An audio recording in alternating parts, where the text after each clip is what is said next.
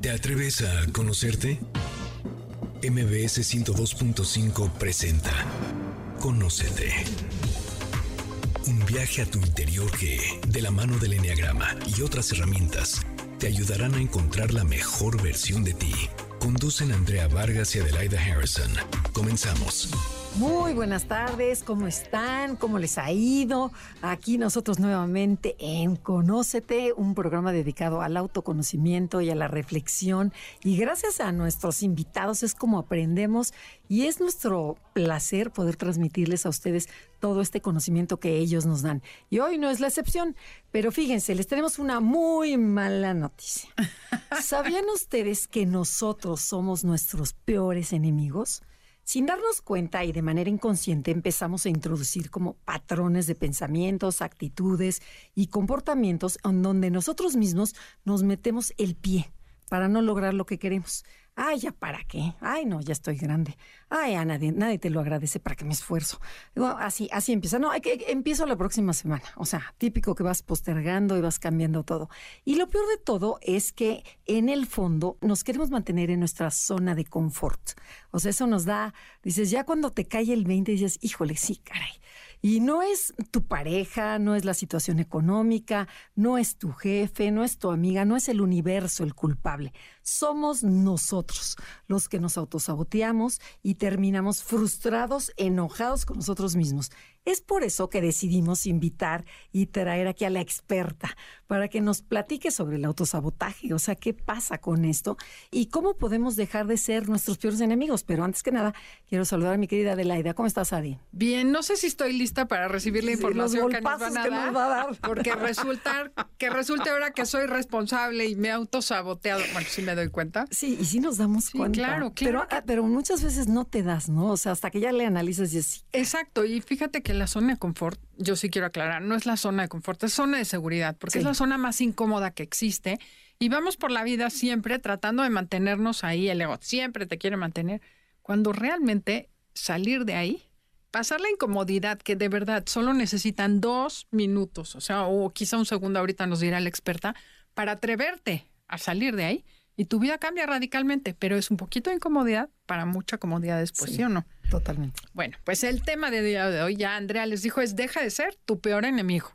Tenemos a Adriana Fonseca, ella es licenciada en pedagogía, tiene una maestría en psicología educativa y es especialista en terapia breve y además nos dijo, me tiene que llevar porque esto es muy importante y aquí está ella.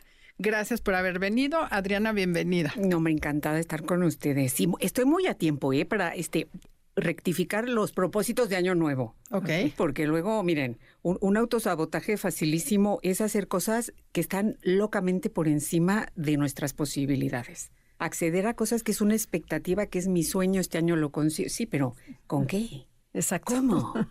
¿Cuándo? ¿Cuándo? ¿A qué hora lo haces? Pero así te garantizas quedarte en la zona de no hago nada porque como es tan difícil, me pongo una meta altísima, no la logro y bueno, es que estaba complicado. Así es. Miren, el, mecanismo más canijo de todo esto es ese, ¿ok? Como dices tú, no es la zona de confort, es la base donde creemos que uh, aquí estamos, pero como todos nos acordamos de haber jugado de niños, un, dos, tres, se quema la base. La base a veces se puede convertir en una trampa, en un calabozo, en un hoyo negro del de que tú no te das cuenta y resulta que tú mismo por estar según tú ahí escondido y contento, te estás perdiendo la vida. Oye, pero me encanta eso, quisiera como retomarlo un poquito porque era aburridísimo estar en la base. No me digas cuando jugamos quemados o eso de era horrible estar en zona segura. De Lo claro, que te es exacto, salir de la base y correr. Y así vivimos. Qué impresión, porque te quedas ahí, pero es como estar en el recreo viendo a todos correr y tú muy segurito metido en tu circulito y no te mueves. Sí. Me encantó esta figura, o sea, que si ustedes son de esos que están en el circulito, es aburridísimo, ¿no? Hay mucha vida afuera. Pero platícanos así en forma sencilla, ¿qué es el autosabotaje?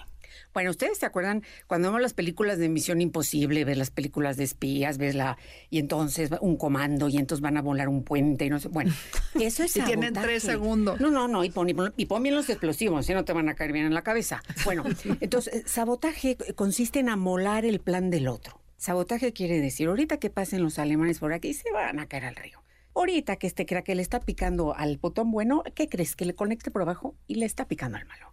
¿Ok? Entonces, miren, Todos somos expertos en eso porque es una canijeza ancestral. O sea, todos sabemos cómo darle en la torre al otro y que ahorita esto que se propuso es que no lo va a conseguir. O sea, el pobre va, ay, inocente, ternurita, ¿no? Bueno, pero el problema es, y es muy complejo, cuando nos lo aplicamos a nosotros, ¿sí? Porque nosotros tenemos mucho miedo de que esa situación, que es buena para nosotros, realmente salga adelante. Fíjate qué horror. A ver, explícame de nuevo eso. Órale, órale. Horrible, ¿eh? Ahí les va. Somos hijos de la mala vida. Tenemos miedo a que nos vaya bien. Tenemos miedo a que nos, a que nos vaya, bien. Y ahí empieza a un brillar, poquito a, hacer... a brillar. ¿Por qué? Porque no lo merecemos. Agárrate. O sea, viene más atrás. Viene de muy atrás. Son heridas emocionales muy profundas las que te jalan para atrás, las que te bombardean a ti mismo. ¿Ok? Entonces, por eso, si hay que eh, me empezaron como despacito a considerar, ¿no? A ver, una que es muy típica de todos nosotros, ¿no? Decir, no, no, no. Mira, el destino todo cobra y nada olvida, ¿ok? Entonces, si ya me fue bien un ratito, híjole, ya, yo lo voy a agarrar de la mesa, ya me va a ir mal, ¿no? Si empiezas el año y le preguntas a la gente, oye, qué padre, ¿cómo estás? ¿Cómo te fue? X. Bueno, ahí voy. ¿no? O sea, como que todos nos hacemos de la boca chiquita, nadie quiere como decir, genial, estoy feliz, no sabes lo que descubrí, porque piensas que te la van a cobrar. ¿Ok? Pero no, no lo hacemos para no crear envidia. Ah, mucho. No, y luego la gente me dice, ay, Adri, es que es como, siento feo, siento feo. Ah, cuidas al otro, ¿no? Sí, que no voy a decir que estoy feliz cuando el otro la pasa mal. Sí, te va a poner ojos de, o sea, ¿cómo se atreve? ¿Cómo se atreve a estar contenta? ¿Cómo se atreve, a, que le fue bien? ¿Cómo se atreve a la desgraciada que nada más engordó un kilo? O sea, ¿cómo se atreve? ¿Sí? Entonces, pero son los pretextos, ¿eh? No, nos engañamos nos engañamos. O sea, no eres tan buena gente que te da pena el otro y que sientes empatía. No, dices, es que como bien sabemos todos, ¿no? O sea, si es que solo me falta decir que me va bien para que me caiga la maldición. solo me falta gozar de lo que tengo para que inmediatamente se me Pero a ver, ¿de dónde viene eso? Son convicciones instaladas en la infancia. A ver, este no merecer viene de la infancia, pero viene de tus papás que tampoco no merecieron o, o de dónde o cómo. ¿Cómo se instala? Mira, ahí les va, que luego le interese, es, es, un autor adorado, que es Boris Cyrulnik. Y Boris Cyrulnik es un juditito que logró escapar de los campos de exterminio. Y cuando creció, se hizo psiquiatra y empezó a ver este fenómeno, es decir, cómo es gente que le va fatal en, o sea, en su infancia y luego le va re bien. Y cómo hay gente que, tú dices, es que, es que, ¿por qué no estás contento? Yo saltaría de gozo si, con todo lo que tienes tú, con las potencias. Pero ahí vienen los autosabotajes y las heridas profundas, sí, ahí te va. A ver, este autor descubrió una cosa que se llaman miserabilizaciones. ¿Qué, qué quiere decir? Tú aprendes miseria emocional en la infancia. ¿Cómo es eso? Oye, eso. En tu familia, en tu cultura, en tu escuela, en la forma como te explicas la vida, ¿sí? Esta, sí, de, a ver, nadie te va a dar nada por tu cara bonita. A mí que me vengan a decir, las modelos, las que no te van a dar por tu cara bonita. Te van a dar muchísimo por tu cara bonita, no me vengas. Claro, el dinero no crece en árboles. sí Dile a un campesino. Dile, bueno, a ver, ¿no? Los que hacen ahora todo lo orgánico y todo. O sea, ¿sí, me entiendes? O sea, son cosas como que nos repitieron, se quedan muy adentro de nosotros, porque acuérdense que es como si desde la más tierna infancia tuviéramos una grabadora y se te va quedando, ¿eh? Y adentro de ti, de repente te vuelven a salir como todas esas sentencias. O sea, por ejemplo, hay una muy típica que hablo mucho con los coaches. Cuando oías, es que ese a quién sabe a quién lo transo que se hizo rico. Entonces ya en tu mente queda la programación de o soy buena o soy rica, porque ya no puedo ser buena y rica. ¿no? ¿Cómo romper esas creencias? Eso es lo que genera... Miserabilización. Ok. Ya, ya me quedó clara, gracias. Ok, entonces hay muchas, ¿no? Esta de, de, no merezco. Entonces, si yo no merezco lo bien que me da, lo bien que estoy, el dinero que gano, lo que me encanta, lo mi trabajo, lo que, como que tú misma te empiezas a echar para atrás, ¿sí? Es como, decía Darío de Apilleta, que era el presidente de la Asociación Mexicana de Psicoanalistas, que una miserabilización muy mexicana es em, como empezar a comerte la paleta helada sin quitarle el plástico. O sea, mordido. no, o sea, como decir, Chuparla, es que, es, que, es que haz de cuenta como que es que si me la saboreo, es que me van a cobrar doble. Porque si, si está tan mm. deliciosa, como que no puede haber costado lo que pagué. ¿Sí? O sea, tiene que ser más caro. Pero eso dice la felicidad que yo tengo, eh, la pareja que yo tengo, los hijos que me dan estas satisfacciones. O sea, yo no pagué tanto, ¿sí? O sea, yo, yo pagué menos. Estoy en deuda. Estoy en deuda. Me lo van a cobrar, lo debo. ¿Y eso es muy mexicano? Muy. O sea que es cultural, pero es como un complejo, ¿no? Es este. Es una herida. Ah, es una herida emocional mexicana. Colectiva. es, muy latina, ¿eh? es muy bueno, menos los argentinos.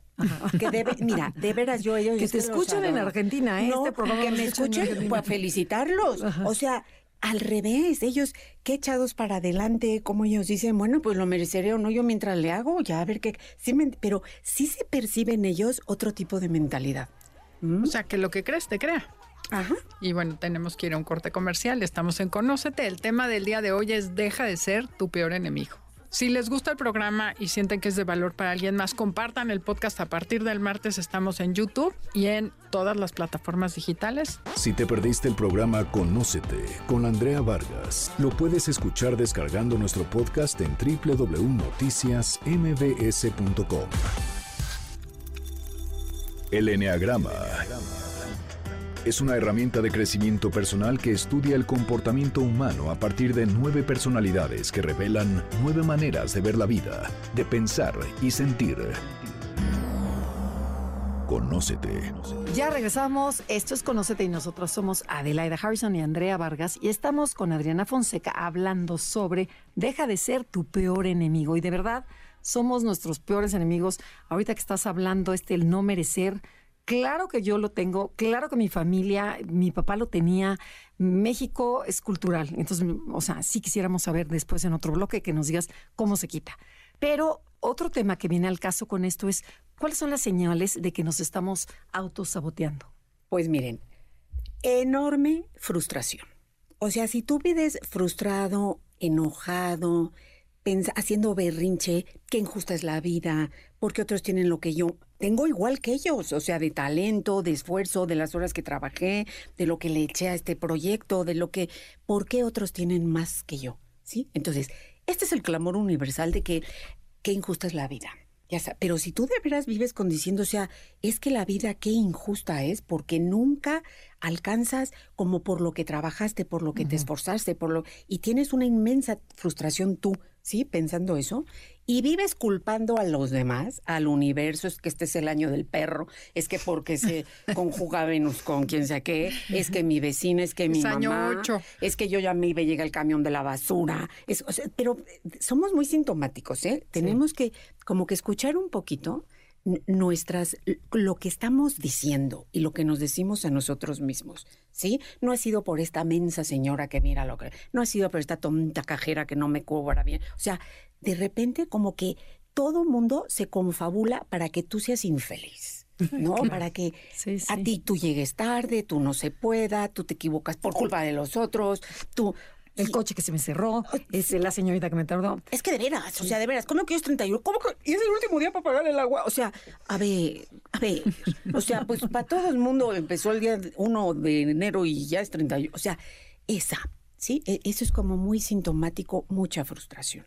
Y luego que nos empezamos a sentir de veras muy tristes con la vida, ¿ok? Como que empezamos a bajar la expectativa y a decir eh, con la canción mexicana, la vida no vale nada, llorando empieza, llorando se acaba, y yo, mira, yo de una vez ya, o sea, sí, entonces... salió muy simpática.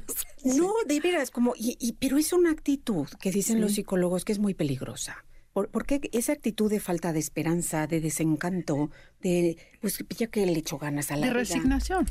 O sea, sobrevives en vez de vivir. Te la pasas toda la vida, pues haciendo lo que te toca en piloto automático, no te preguntas, ¿qué más se te antoja?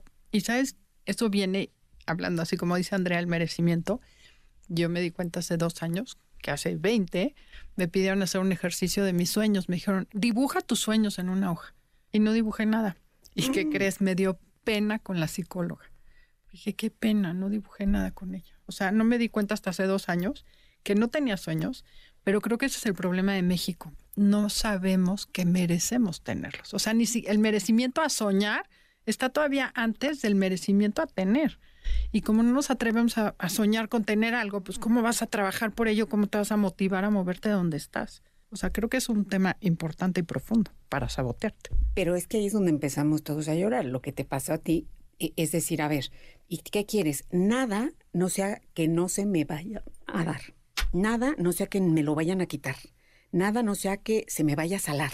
¿Te acuerdas que decimos, oye, esto? No, no, no, no, no, no. Mira, si sale te lo cuento. Sí, ni te digo no, hasta ni te digo porque se sala. Y eso es lo que nos empieza a pasar. ¿ok? Pero ese es un castigo emocional enorme. ¿Sí? Claro enorme, porque yo estoy aquí hasta que algo pase, hasta que alguien me dé, hasta que, ¿sí? Claro, y vamos soñando con que la solución viene de fuera, ¿no? Sí. ahora que viene el nuevo senador, el nuevo presidente, el nuevo jefe, mi vida va a cambiar. ¿Cómo en qué va a cambiar si tú no cambias? No, pero horror de horrores. Además, es que lo que te den no te va a parecer. También es la raíz del eterno inconformismo, porque si, fíjate, si tú no quieres nada, pues es muy difícil darte gusto. Claro. ¿Ok? En, cambio, si tú piensas que quieres, cómo lo quieres, cómo lo vas a hacer, ¿qué tienes tú para conseguirlo? ¿Mm? Es otra trampa, que es otro autosabotaje, es depositar tu felicidad en los otros. Es que tú hazme feliz, es que, que esto me encante, es que ya si consigo esto, si compro lo otro, si voy aquí, si... O cuando lo tenga. Cuando lo tenga, entonces voy a ser feliz. Entonces el destino, que es un malvado conmigo, porque ve, ¿sí? Entonces, sin querer, vas alimentando más ese círculo que es un círculo vicioso, ¿sí? Donde no mereces, entonces te baja la autoestima, entonces entras en depresión, entonces te vuelves un ser antisocial, porque tú dime, o sea, toda la gente te cae mal, todo el mundo te arranca, te roba, te patea, te gana, te quita, te... O sea, tú no quieres ver a nadie, tú no te quieres llevar con nadie. No, y no quieres ver a esa gente que dices, ¿cómo estás? Y nada más preguntas cómo está y ya te aventó todos los pretextos de por qué está mal, ¿no? Así no quieren ver. Así es. Que le dices, no, pero mira, esto puede ser y no. ¿Y, ¿Ya te cacharon? Pero a ver, y adentro de esto que dices, en el fondo hay un miedo hay mucho miedo, ¿no? A que no quiero cambiar. Y son los pretextos que me doy y le echo con la culpa a todo el mundo. Cuéntanos más de este miedo que sentimos que nos da miedo a dar el paso. O sea. Pues miren, ese miedo ni crean que es tan extraño ni que están muy mal si lo sienten. Es muy fácil. Ahí va. Si tienes chiquita autoestima, es decir, si tú te piensas tonto, menso, torpe, o sea, si tú te piensas muy poquita cosa, ¿sí?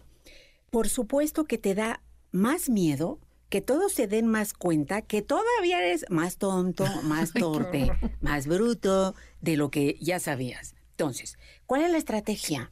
Ay, flotar de muertito. Decir, mira, con el grado de tonto que me asignaron, yo creo que estoy bien. No, no vaya yo a hacer algo y ahora a todo el mundo le quede perfectamente claro que era el triple de bruto. el triple de. el triple Como en el salón que te iban a preguntar algo y te hacías chiquito para que no te viera el maestro. Sí, yo paralizado. O sea, por supuesto, de que ni me vea. Entonces, fíjate, e, ese miedo es un instinto de protección. Sí, es decir, no vaya haciendo que si me atrevo a hacer algo, qué engañados me los tengo a todos, ¿no? Y ahorita que me pregunten. A ver, señorita Adriana, venga al frente, nos va a exponer la clase. Ay, pero ya sabía que era tonta, pero de veras a este grado. Oye, ¿y esto tiene que ver con el síndrome del impostor? Así es. También. Así es. O sea, como me van a cachar, no hago. Pero entonces por eso no hacemos nada. No, porque yo pago así como en el póker, ¿no? Yo, o sea, yo, de veras, yo aquí calladito, más bonito, que se queden con la idea que tienen de mí, no les vaya yo a dar más información. Oye, ¿y cómo? Bueno, ya nos dijiste más o menos cómo, ¿Y cuándo se instaló este autosabotaje en nosotros? O sea, nos lo instalan, nos lo instalamos. ¿Cómo sucede que llegamos a este momento de, ser grises, pasar desapercibidos y mejor de muertito, navegar de muertito y no hacer nada? Te lo refrendas. Miren, entonces, las miserabilizaciones es basura emocional que heredaste. Ahora, no crean que por malvados los que nos le heredaron, de verdad tenían como la mejor intención de que con eso ibas a salir mejor adelante en la vida. Que te iban a hacer más fuerte, ¿no? más fuerte. Y vas a hacer un stop. Si ustedes están ya, ah, claro, por mis papás estoy como estoy, acuérdense que eso también es autosabotaje. También. ¿Qué hacemos con eso? Porque es una justificación. claro. Bueno, entonces, fueron cosas que a ti te dijeron como para que no tuvieras expectativas más elevadas, no te frustraras, no te engañaras, no, tú desconfía, mijito, tú, sí, la, la verdad eran advertencias que hay que como repensar y ubicar bien. ¿Ok? No darlas como por convicciones profundas y esto es así y no hay de más, ¿sí? Y de alguna manera la, la, experiencia de todos nosotros, sí, que pues eso es vivir, ¿no? De, de, los fracasos, de que vas eh, aspirando a cosas que luego no se pueden, de que hay gente que te espejea mal, ¿ok? Hay, envidia, mucha envidia, ¿sí? Nos cuesta, así somos, de no poder reconocer ni al, el mérito que tienen los otros, ni lo bien que hacen las cosas, porque nos da envidia, porque sentimos que nos lo quitó a nosotros, ¿sí? Entonces, una parte es una convicción muy profunda que es como esta grabadora que te vuelve a recordar. Y otra, se van sumando las experiencias de tu vida. ¿De acuerdo? Entonces vas diciendo, híjole, no. Y lo que, lo que más es, es falta de valentía. Es decir, yo, entre aguantarme la frustración, fíjate, o pasar vergüenza, prefiero aguantarme la frustración.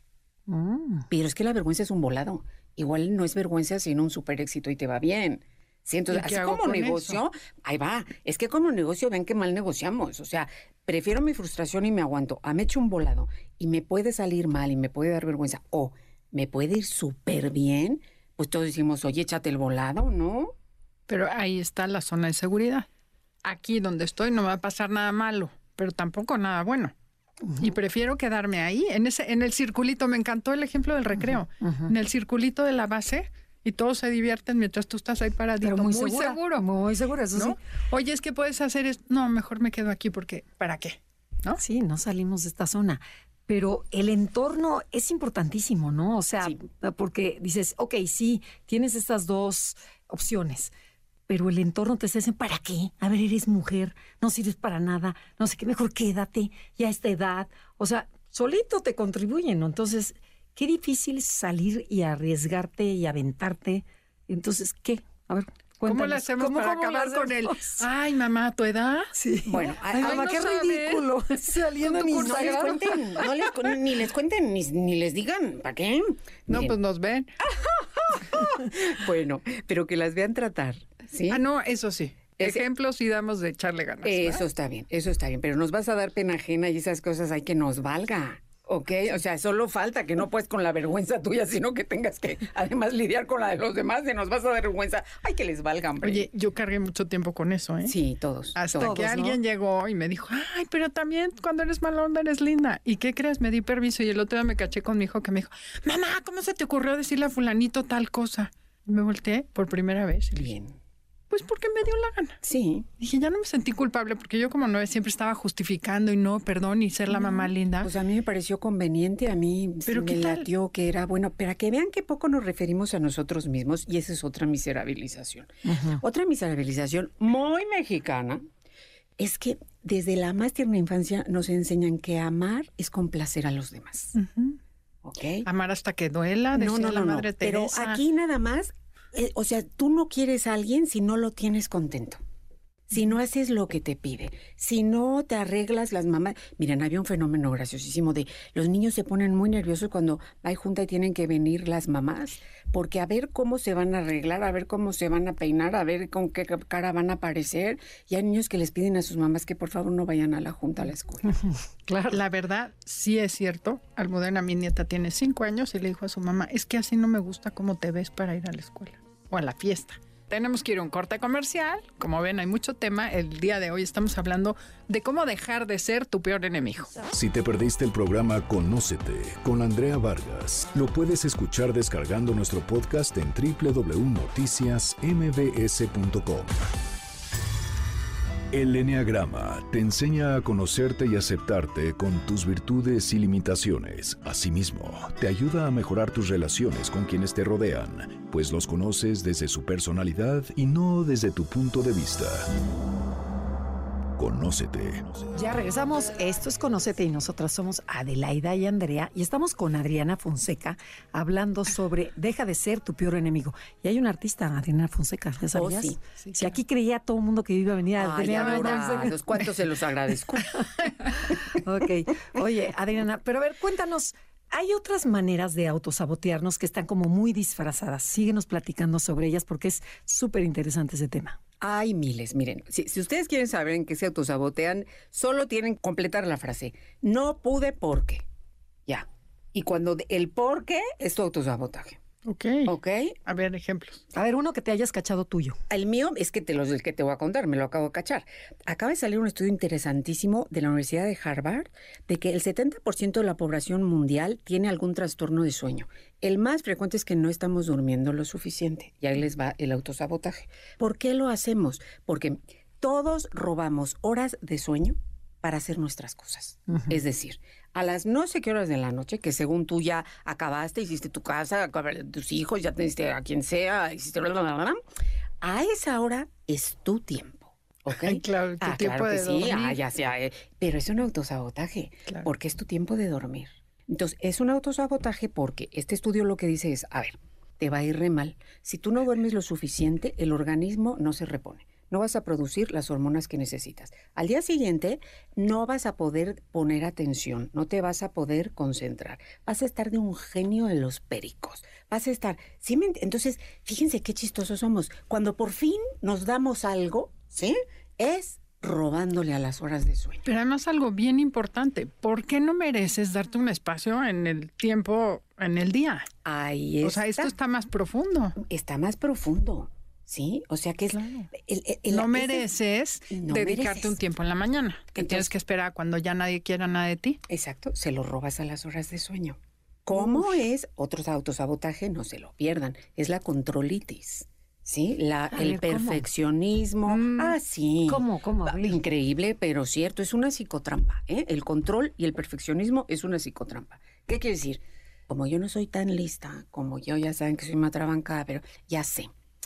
Voy a organizar todo, me voy a palabrar, voy a tener dos, lo voy a comprar. o sea, tú empiezas a tener todos bajo control para que no se note, ¿sí? Que verdaderamente, o sea, no te da. Sí, pero según tú, el controlar te baja esa angustia. Es decir, si tengo las cosas controladas, el vestido pensado, lo que voy a decir, ya, ay, ya, ya no va a quedar mal. Ahí está, la- sí, el impostor. Claro. Sí, estoy, estoy fabricando mi imagen, estoy controlando la situación, estoy viendo cuál receta voy a hacer, estoy, me va a salir todo perfecto. Sí, pero ese es un autosabotaje, porque ¿sabes qué va a pasar?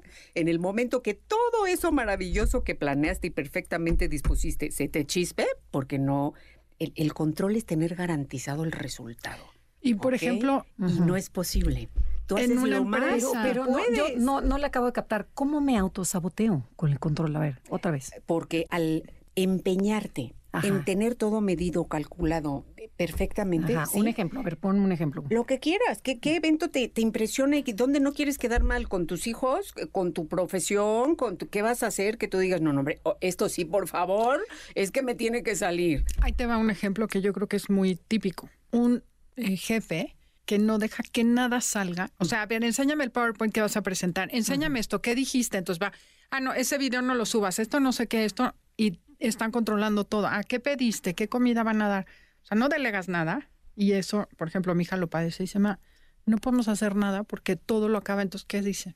Y no vayas a ir tú. vestida así, y no vayas a ir vestida así. Y entonces ¿eh? haga, que lo haga el jefe. ¿Para qué lo hago? ¿Para qué propongo? Si de todos modos tiene que cambiarlo. Y entonces te boicoteas tú porque acabas cargando a todo el mundo Ok. y, y no sale el proyecto que quieres que salga porque acabaste parando a todo el mundo, ¿no? Igualmente, el perfeccionismo sí lo entiendo, ¿no? Como no está perfecto, no sale. Entonces, solito es un pretexto para no aventarte, ¿no? Pero el control es que tú te estás recetando que claro que no va, o sea, es imponderable, o sea, hay tantas variables en lo que tú tienes pensado que va a ser así y antes o después eso no va a salir de esa manera. Y es un autosabotaje, porque toda la angustia que según tú se te quitó mientras planeabas todo eso perfecto, se te regresa en el instante que No algo se retrasa, esto no salió, esto se cayó, esto se enchufó, no hay luz, ahora como, le- o sea, que te, Sí, ¿sí, exacto, me entiendes? sí. Entonces, todo lo lista que ibas a aparecer, ahora ya todo el mundo se da cuenta que eres tonta, porque, o sea, ¿cómo? No mandó su no sé qué, no te- o sea, como no trae su teléfono cargado, oiga, como, o sea, ahí está el autosabotaje, o sea, como que descansas tú, proyectas tú, el voy a controlar todo para proyectar esta imagen y a la hora que cualquiera de esas cosas que de una vez les digo que claro que les va a pasar porque no tenemos control sobre las circunstancias, ¿sí? Donde se van a dar cuenta es que no tienes capacidad de gestión y ese es el problema del autosabotaje, que tú quieres controlar en vez de aprender a gestionar. Ok. Y hablaste en el corte comercial sobre la prudencia, que también, pero a ver cómo. O sea, yo estoy así como choqueada, digo, ¿cómo que es autosabotaje? Check, check, bueno, ¿se acuerdan que les dije tienes que completar la frase? ¿eh? Es que no pude porque. bueno, ahí les va. Esto es una chulada. Porque tenemos las virtudes mal definidas. ¿Ok? ¿Cómo? Y ese es un autosabotaje bestia. ¿Ok? Entonces, caridad es que por nada del mundo nadie se vaya a sentir mal de lo que tú dices. Por nada del mundo, si te tienes que sacar sangre la vida, tu tiempo, o sea, caridad es que se lo des al otro, no importa si es un sinvergüenza, si es un manipulador, si de veras, o sea, no importa. La caridad es que se lo des. Entonces, claro, si tú piensas que eso es la caridad, estás vendido, ¿sí? Porque nunca tienes la forma de poner el límite a la gente que abusa. Y nunca tienes la forma de decir, a ver, también la caridad es que yo, primero voy yo y luego doy lo que tengo, no lo que el otro me exige y me demanda. Otra que es la reina es en México, en alguien tiene que caber la prudencia. La prudencia la tenemos mal entendida, ¿eh? La prudencia para nosotros es cállate, no digas, trágatelo, ni modo, mires mejor que ahorita, luego, o sea, que asumas el costo para acabar pronto. Ese es como entendemos nosotros la prudencia. Y la prudencia es ser listo para actuar la prudencia es gestionar bien. ¿ok? Que esa no la tenemos, es como mejor no hagas, para nosotros es la prudencia, ¿no? Que además hay una frase que la reforma, ¿no? La de no te equivocas si obedeces, mm, porque no hace, no, tiene problema. No, no, no, porque hay que obedecer inteligentemente, ¿sí me entienden? Entonces, todas esas etiquetas, ¿sí? Que son, están mal entendidos los conceptos, se convierten en convicciones profundas que te autosabotean, ¿sí? Entonces, yo te regalo lo que yo necesitaba yo te presto ahorita mi suéter, que yo lo necesito y me estoy muriendo de frío, y, que me den neumonía a mí. O sea, asumes los costos, te estás autosaboteando. ¿Pero por qué lo haces? Porque piensas que estás haciendo bien. Porque quieres ser buena, Ajá, por la imagen quieres ser amorosa. No, no la imagen, porque tú crees que eso es amor. Por ejemplo, el, síndrome de la madrecita mexicana. ¿No? Entonces, hay que darles todo a la hora que ellos quieran, este, párate a darles desayunar, si lo necesitas. O sea, arráncate la vida con tal que las criaturas no les falte nada, todo lo te. ¿Sí? Eh, ¿Sí? ¿Saben qué conseguimos? Las madres sobreprotectoras son las que generan el fenómeno del machismo. el macho mexicano, que nada agradece, que todo desprecia, ¿sí? Que pasa por encima de todos, que le parece que todo lo merece, que él tiene derecho de arrancar. O sea, él no pide, él arranca. Pues ¿quién se lo dio? Pues su mamita de arráncame la vida. O sea, aquí estoy yo para lo que se te ofrezca. es autosabotaje. Oye, ¿y por qué no tomar decisiones cuando se te presentan las oportunidades? Digo, es clarísimo el sabotaje, pero explícanos qué hay atrás, porque seguro hay sorpresa. Es la falta de conciencia de tus talentos. ¿Ok? Es, a ver otra vez, ¿por qué no tomar decisiones cuando o se sea, te se te presenta una oportunidad, y, Oye, entra, le ven a de este curso. No, no, no, no, no, la próxima. No me avisa, ¿no? Es miedo, ¿no? Si vuelve a haber otra, me dice, ¿no? Ajá. Es, miedo. Pues Esos somos todos. Es seis. Mira el año que entra, yo creo. Bueno, pero ahí lo que hay es decir otra vez, esta convicción de la vida y la suerte te llegan de afuera. Entonces yo todavía no estoy preparado.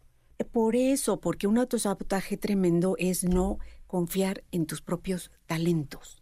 Entonces, no tomas la decisión basada en yo tengo este talento, yo esto ya medio lo aprendí, lo que no se lo puedo preguntar, pues mira, le voy entrando, ahí le voy haciendo. Si es mejor patear para adelante. Patear para adelante es una estrategia de autosabotaje. Aquí hay otra que claramente tengo, pero a ver, explícanos por qué que no te expresas asertivamente a tiempo. Ya o sea, es así. ¿Cómo me saboteo en eso? Pues porque te convierte en, mártir. Y nos encantan los mártires. nos, está lloviendo el día de hoy. No, cállate. o no te expresas asertivamente, es como que no quiero darme a notar, ¿no? Es lo mismo, es volver a estar como en la zona de confort, ¿no? O no, decir lo que te está molestando claramente, o lo, que, quieres, o lo que te falta. No, no, lo que necesitas. Es que yo necesito dormir más oye, ma, es que no sé qué, mi cielo, ahorita que acabe esto, ahorita, sí, o sea, como que siempre das la prioridad a los otros, ¿sí? Y no pedir lo que tú necesitas, no expresarte con claridad de yo necesito este tiempo, yo voy a hacer estas cosas, yo necesito este dinero, ¿no? Es impresionante, otro síndrome de, las mujeres mexicanas, ¿no? Como que tienes que pedir porque tú no tienes dinero y tú y siempre y a ver si te dan y ojalá y se pueda. Sí, yo creo que ojalá ese, es el próximo tema que vamos a tocar no, contigo. No, ¿cómo que ojalá y se pueda? De ninguna manera, ¿sí? A ver si quieres. Entonces, no hablar cuando tendrías que haber hablado, ¿sí? Exacto y no callarte cuando era mejor que te callaras, ¿sí? Otra vez. ¿Sí? Es autosabotaje. Sí. Qué barbaridad. Bueno. cuesta entenderlo, pero ya te van cayendo, ¿no? O sea, sí. Y al final de todo es uno responsable. Pero bueno. Pues no responsable, porque te digo que hay infancia malvada. Bueno, pero ¿qué vas a hacer con eso? Es responsabilidad ya, ya Ya somos responsables. El tema del día de hoy es deja de ser tu enemigo. Y si les gusta el programa o quieren saber más, síganos en redes, Instagram, Facebook, Enneagrama Conócete. Ya tenemos TikTok, tenemos YouTube. Y también pregúntenos en info cursos, porque tenemos muchísimos cursos que están iniciando. Si te perdiste el programa Conócete con Andrea Vargas, lo puedes escuchar descargando nuestro podcast en www.noticiasmbs.com. El Enneagrama te muestra dónde están tus pensamientos y cuáles conductas te atrapan. Además, te indica cómo puedes crecer y madurar para no caer en el deterioro y autodestrucción. Conócete. Ya estamos de regreso. Esto es Conócete y nosotros somos Adelaida y Andrea y estamos con Adriana Fonseca hablando sobre deja de ser tu peor enemigo. Pero a ver, Adriana, nos queda un corte. Entonces ya queremos saber cómo contrarrestar este autosabotaje, qué podemos hacer así en peras y manzanas para que todo el mundo lo aplique. Muy bien. Primera cosa, dejar de hacer lo que estábamos haciendo. A ver, este, no, no, no. Este es, este es de Se verdad. Dice fácil. No, espérame, ahí vamos. Este es consejo hasta de neurólogo. ¿eh? O sea, las respuestas que damos de verdad están grabadas en el cerebro ya, como que ya se sabe el caminito, las neuronas. ¿sí? El automático. Ese déjenlo, por la paz. No, no, o sea, no intenten arreglarlo. Ese es el, primer tip importante. O sea, no evites hacer lo que haces. No, lo, es que yo siempre hago esto y ahora me voy a poner encima de eso porque vas a entrar en el autosabotaje del control. O sea, déjenlo por la paz, ¿sí? Hay que construir toda una respuesta nueva. No se peleen con la vieja. Déjenla ahí, les tengo buenas noticias. Lo que va a suceder si empiezan a repetir la nueva es que la vieja se hace intermitente y se olvida y se deja de, tomar. Entonces, pónganse a hacer cosas diferentes. Entonces, tú mismo cuando te digan, oye, esto, bueno, yo creo que sí. Voy a intentar. Voy cinco minutos. Mira, por esta vez, me, o sea, si tu respuesta hubiera sido no, me avisas a la siguiente, yo ahorita no va a poder, es que no me avisaste con tiempo, modificarla, porque hasta te salen automáticas. ¿eh? Esa es la primera.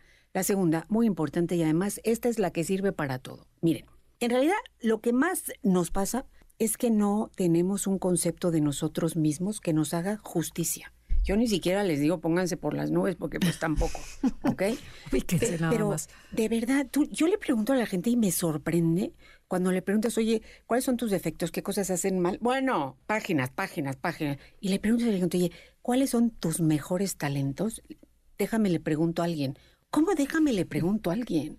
No tenemos conciencia, a ver, ¿en qué eres buenísimo? ¿Qué te encanta hacer? ¿Qué gozas muchísimo? ¿Cuál es, como dicen por ahí, no? Tu elemento. ¿Cuál es tu área de flow? ¿En qué? Y ahí viene otra miserabilización. La verdad, la verdad, tienes un talento extraordinario. Y extraordinario quiere decir un poquito superior a la media. O sea, tú tienes un poquito más de facilidad de palabra que todos los demás, es un talento. Ya. Tú tienes un poquito más de capacidad de imaginar y de proponer. Eso es un talento. ¿sí? O sea, talento es lo que tengas un poquito más y no los tenemos conscientes. Porque nos dijeron que sobresalir no es bueno. No, ¿de acuerdo? Sí, o sea, que qué mal y que qué fea y que qué creída y que, bueno. Entonces, una lista de talentos. Una lista ¿Para qué soy buena? ¿Para qué soy buena? Y luego, ahora sí, que tú te lo propongas, ¿sí? Exprimir esos talentos y llevarlos a la práctica, enriquecerlos y hacer un proyecto personal donde tú digas, a ver, no va a estar en la escuela, no va a venir mi papá, no va a venir la maestra de baile a decirme, yo me tengo que hacer una trayectoria de mis talentos. ¿Cómo le vas haciendo? A cada talento le vas jalando cada vez un retito, uno más pequeñito. Sí, esto, pues yo le quiero dedicar un poquito más de tiempo. Yo quiero contactar a alguien que le sepa esto. Yo voy a leer un libro, o sea, pero nadie te lo dice de afuera. Es algo que tienes que gestionar desde adentro tú mismo. ¿Ok? Entonces, eso es muy importante porque ahí te dejas de autosabotear. ¿Por qué? Porque estás motivado, porque estás contactado con algo que sí tienes y te va a ir yendo bien. ¿sí? Pese a todo el autosabotaje que tú te quieres meter, ¿no? Como dicen por ahí, hay dos cosas que no se pueden ocultar, yo digo que tres, que eran la educación, el dinero y yo digo y el talento. Sí, o sea, la gente que es talentosa es que le sale por los poros, ¿va? Y otra muy importante. Me quedé pensando uno que quiero aclarar a eso de los talentos, que mucha gente te dice, no, pero es que eso no me cuesta trabajo. Pues por eso es un talento, amiga. Exacto, no, no lo valoramos porque como sale fácil, y ahí es donde tendrías que estar usándolo para trabajar. Pero eso qué mal y qué feo. E, eso es culpa del sistema educativo. ¿Con qué te atormentaron en lo que eres malo? No, es que este niño hasta que sume, reste, multiplique los quebrados que sabemos en la prueba pisa hasta el piso. ¿No? Entonces, el sistema educativo era como tapar hoyos, tapar hoyos. Y sí, y cuando tapas hoyos, pues ya nada más estás en planito. Pero la vida no es eso. Yo no digo que un mínimo de lo que va, pero tu vida es en lo que estás en la cumbre. Sí, tu vida no es tapar hoyos, tu vida es decir eso, bueno, con que lo tenga más o menos lo minimito que... Y ahora a darle a lo que soy buenísimo, estás perdiendo el tiempo, estás desperdiciando la vida, ya no le inviertas ahí a tapar hoyos, hombre, por favor. Eso nos lo dijo Javier Barrera, ¿te acuerdas? ¿Para qué eres bueno? Dice a los papás, exíjanles a sus hijos un mínimo, pasa la materia. Ya, con eso me Pero no le pongas clases extras de las cosas que no le gustan. Ponle clases extras de lo, que, le fascina. Para que desarrolle ese talento y busca talentos en tus hijos, porque claro, eso te da seguridad. ¿Tan obvio? Pero a ver, pero no en los hijos, sino en las mujeres. Hay este, este programa va dirigido a mujeres. Lo mismo. ¿Qué le dirías a estas mujeres? O sea, dices, no te enfoques en tus hijos porque sí. O sea, si ya tú estás estás seguro en el mismo. Ya, ya estás pensando en los hijos y no en porque uno. estás pensando en los hijos en lugar de en ti. O sea, dices, ok, tú como mujer, ama de casa, ¿cómo puedes empezar? Ya dijiste, bueno, soy buena a lo mejor en la cocina, soy buena a lo mejor escribiendo, soy buena en el deporte. En esos, ensálzalos, métele un poquito más cada vez más, o sea, vuélvete un poquito más profesional y después, lánzate. No, primero reconfigura tu vida. Porque a nadie que le digamos esto nos va a hacer caso de que lo primero son sus hijos en su vida. ¿Ok? Entonces, chicas, al revés, las voy a convencer de esta manera. Dos puntos. A ver, lo mejor que pueden hacer ustedes por sus hijos es ser ustedes exitosas, que es al revés.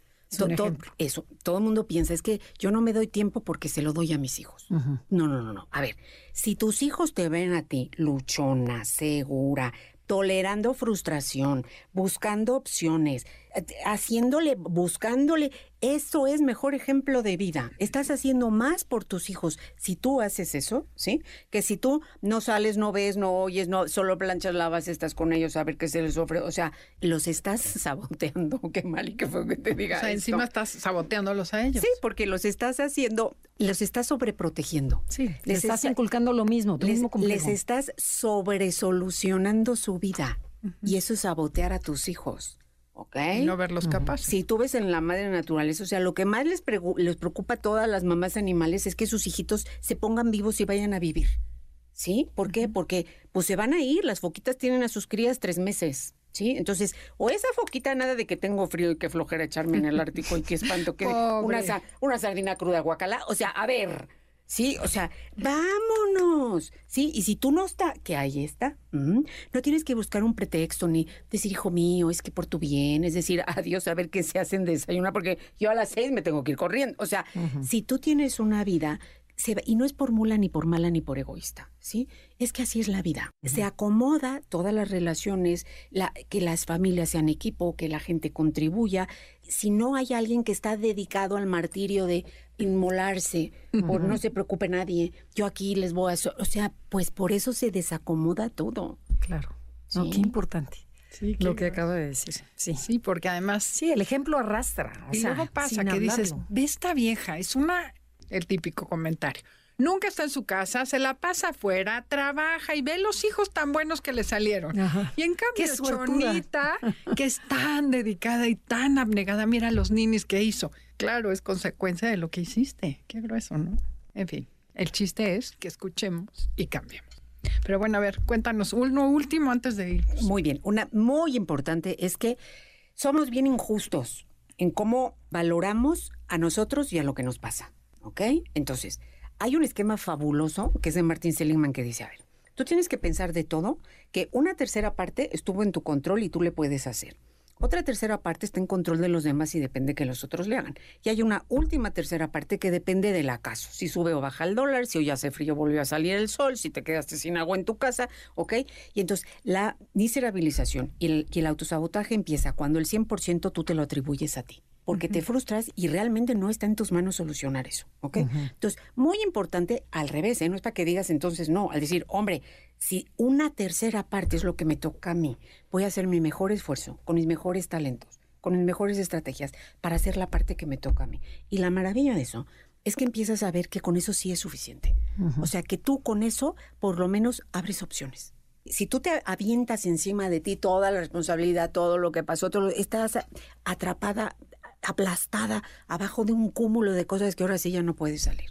¿Ok? Cambio, comprobado. Si tú haces lo que puedes hacer, empiezan a salir más Se empieza a mover todo. Se empieza a mover todo. La energía, claro. Claro que sí. No, y dejas de ser amargada para todo el mundo. No, bueno, y es que tener la culpa de todo lo de todos, y mis hijos y mi marido, y es que tú, es que porque tú, y es que yo, y si yo hubiera, y si no hubiera, y si... No, no, y se crea un ambiente espantosísimo, ¿no? Pero también allá atrás hay mucho control, mucho cobrar la factura, yo te doy para que tú me secundarias, pero no, pero no te quita la frustración inmensa que sientes.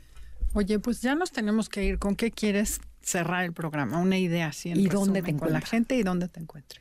Miren, a ver, que el autosabotaje es muy frecuente, que tiene unas raíces mucho en las convicciones y en la lo que dimos por cierto y no es. Y que tiene mucho que ver con el miedo. Entonces, no hay que tener miedo a descubrirse porque todo mundo tiene muchísimos talentos. Dicen los que mapearon el genoma humano que a cualquier personita no le alcanza el transcurso de una vida, ni siquiera para empezar a ver todo lo que los genes recibió. Entonces a mí no me la cuenta. Y segunda, oigan, nosotros somos mexicanos. A ver, tenemos el país más bonito del mundo. Tenemos cultura, tenemos oportunidades, tenemos, hemos recibido de verdad muchísimo. Entonces, en vez de llorar de lo que recibimos, que es otro autosabotaje de yo no merezco, ¿cómo fue? Sí, Yupi J. O Agradece, ¿no? ¿Cómo de corazón que te sientas bendecido, de corazón que sientas que tienes mucho con qué hacerle? Con esa idea que tú tengas, yo no voy a llorar, ni voy a sentar aquí, ni me voy a frustrar. ¿Por qué? Porque yo tengo mucho con qué hacerle. Súper. Ella es maestra privada de clases, que da unas clases padrísimas. Entonces, si a alguien le interesa, pues que te, que te contacten a través de nosotros, ¿no? Feliz. Ok, súper. Pues mil gracias, Adriana, por haber venido con nosotros. Gracias a ustedes que nos escuchan y esperamos que les sea de súper utilidad. Y nos vemos la semana que entra. Los dejamos en Enlace 50 y gracias a todo el equipo de producción por hacer posible este programa. Gracias a Adriana, porque de verdad la disfrutamos y aprendimos muchísimo. Yo creo que el público también aprendió mucho. Muy bien. Esto fue Conócete y nosotros somos Andrea y Adelaida. Te esperamos en la siguiente emisión para seguir en el camino del autoconocimiento. Conócete, MBS 102.5.